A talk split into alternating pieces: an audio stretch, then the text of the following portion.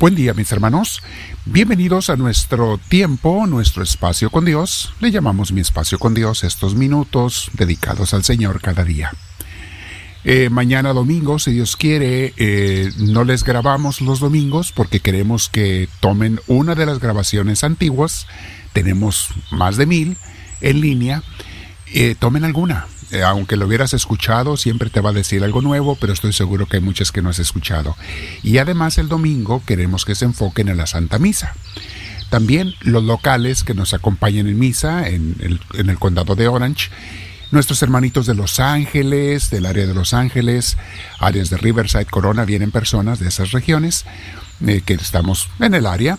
Acompáñenos, mis hermanos. Los que están lejos eh, nos pueden acompañar vía Facebook Live eh, todos los domingos a las 8 y 10 de la mañana, tiempo de California. Bien, mis hermanos, vamos a prepararnos para estos minutos con el Señor. Te invito a que te sientes en un lugar con tu espalda recta, tu cuello y tus hombros relajados y vamos a respirar profundamente ahora, mis hermanos.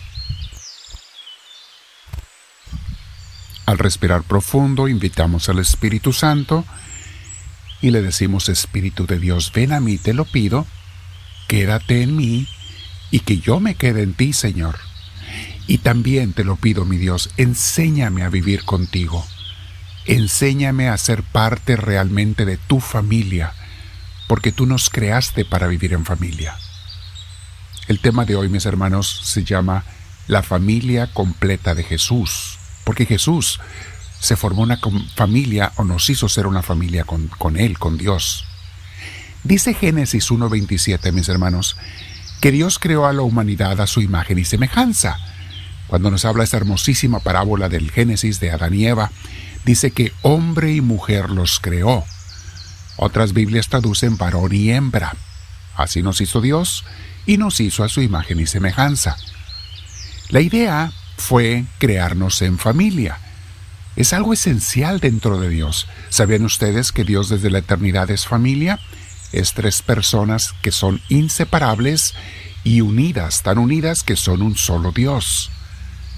Como parte de su proyecto de vida, Quiso Dios que el hombre no viviera solo, dice también Génesis 2.18.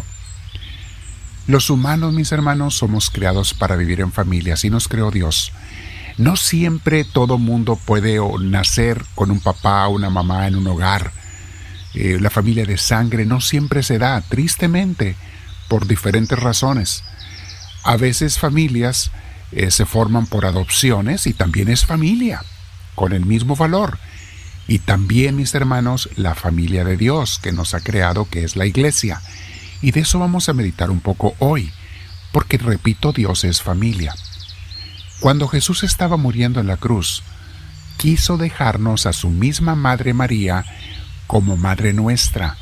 Y vamos a hablar cómo nos dejó Padre, Madre y hermanos, familia.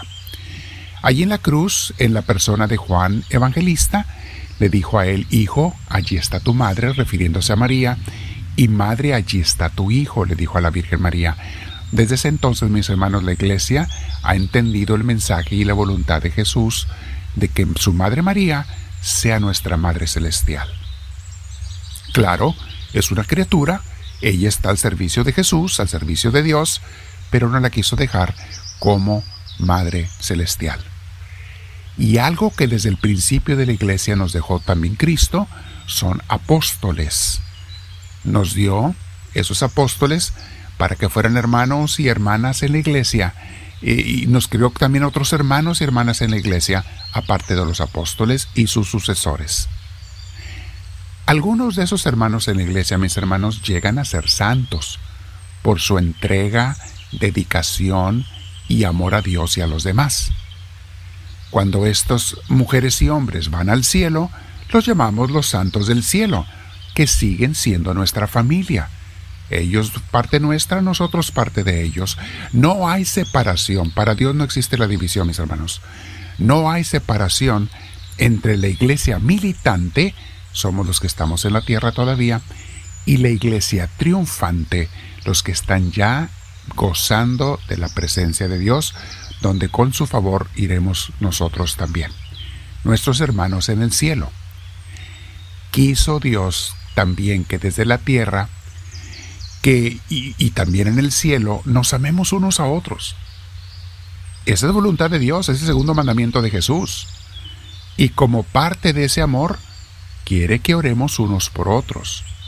Por eso con mucha confianza les pedimos a nuestros hermanos en el cielo, que están junto con Dios día y noche, que oren e intercedan por nosotros. Y por eso de ellos conseguimos muchos favores de Dios. Yo puedo dar testimonio de muchos que he recibido por medio de mis hermanas, hermanos en el cielo, que Cristo así lo ha dispuesto. Danos regalos también cuando unos interceden por otros.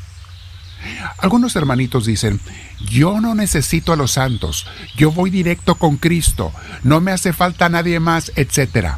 Bueno, en alguna cosa tienen razón al reconocer que Jesús es el Hijo de Dios, es nuestro Rey y Salvador, es el sumo sacerdote, lean Hebreos 4, 14 y siguientes, Jesús es el sacerdote de sacerdotes, los demás no somos más que servidores de Él. Jesús es el único mediador entre Dios y los hombres. Lo dice San Pablo en 1 Timoteo 2.5. Todas estas cosas, mis hermanos, se han predicado desde siempre en la teología católica. ¿Quién es Jesús y quiénes somos nosotros?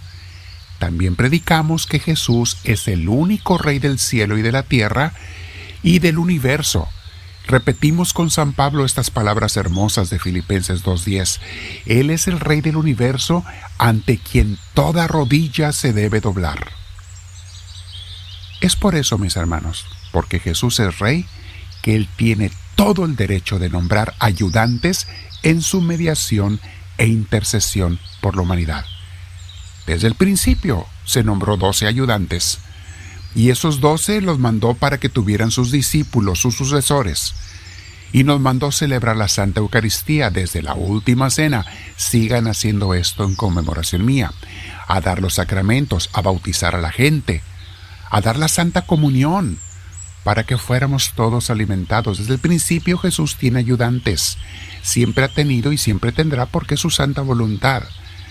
Por eso, mis hermanos, la familia de Dios en el cielo y en la tierra lejos de ser competencia de Jesús, son sus servidores, los santos, las santas, la Virgen María, son servidores de Cristo, sus ayudantes porque Él así lo dispuso. Están los santos al servicio de Dios cuando constantemente oran por todos nosotros. Ahí está, mis hermanos, la familia completa de Dios. Jesús nuestro Rey, Salvador, sumo sacerdote y mediador, por su santa voluntad, nos ha dado las figuras de esa familia celestial. Nos dio a Dios Padre por Padre y nos enseñó a llamarle Padre nuestro. No te olvides que Él fue el que nos enseñó a llamarle a Dios Padre. Y nos dio a María, su madre misma de la, de la tierra, por madre. Y nos dio por hermanos a todos los hermanos de la iglesia y los santos de la tierra y del cielo. Ven allí, mis hermanos, está la familia completa de Dios. Esa es su santa voluntad. ¿Y quiénes somos tú y yo para contradecir a Cristo? Nadie puede contradecir a Jesús o enseñar una cosa diferente a lo que Él enseñó. Así que, mis hermanos, no somos nadie para corregir a Cristo, nos toca ser obedientes. Orar unos por otros es el mandamiento de Jesús, es la orden de Jesús, amarnos unos a otros, los de la tierra y los del cielo, los santos del cielo, los santos de la tierra. No queramos ser orgullosos, soberbios y querer corregir las enseñanzas de Cristo. Hay mucho que meditar hoy, mis hermanos, pero qué hermoso que Dios formó una familia y quiere que esta familia sea eterna. Padre, madre, hermanos, así nos creó, a su imagen y semejanza.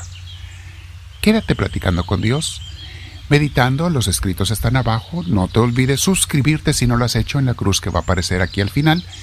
Y también ponle la manita para arriba para que mucha gente lo les sea recomendado o tú recomiéndalo con tus contactos, mándales el link, el enlace. Dile, háblame Señor, que tu siervo te escucha.